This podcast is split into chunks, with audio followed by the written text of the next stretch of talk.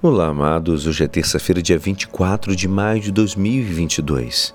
Estamos na sexta semana da Páscoa e hoje a nossa igreja nos convida a meditar juntos o Evangelho de São João, capítulo 16, versículos 5 a 11.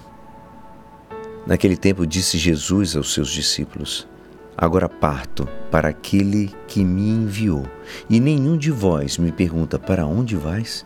Mas porque vos disse isso, a tristeza encheu os vossos corações. No entanto, eu vos digo a verdade. É bom para vós que eu parta. Se eu não for, não virá até vós o defensor.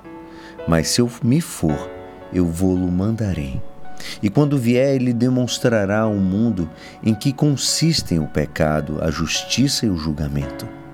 O pecado, porque não acreditaram em mim. A justiça, porque vou para o Pai, de modo que não mais me vereis e o julgamento, porque o chefe deste mundo já está condenado. Esta é a palavra da salvação. Amados, hoje nós temos um evangelho que nos apresenta o um entendimento mais profundo da realidade da ascensão do Senhor. Na leitura do evangelho de João, no domingo de Páscoa, é dito a Maria Madalena que não deve tocar o Senhor porque ainda não subiu para junto do Pai. No entanto, ele ainda permanece conosco. Como ele pode ir ao mesmo tempo permanecer? Essa é a questão. Este ministério foi explicado pelo nosso Santo Padre, o Papa Bento XVI. Ele diz que, dado que Deus abraça e ampara toda a criação, a ascensão do Senhor significa que Cristo não se afastou de nós, mas que agora, graças ao seu ser com o Pai, está próximo de cada um de nós para sempre.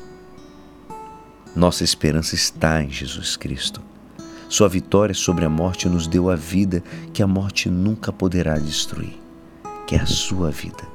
A sua ressurreição é uma confirmação de que o espiritual é real. Nada poderá nos separar do amor de Deus, nada poderá diminuir nossa esperança.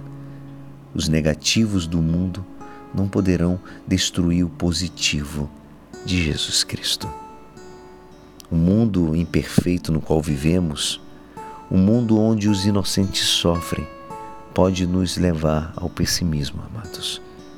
Mas Jesus Cristo nos transforma em eternos otimistas. E é assim Esperançoso que esta palavra poderá te ajudar no dia de hoje que me despeço. Meu nome é Alisson Castro e até amanhã. Amém.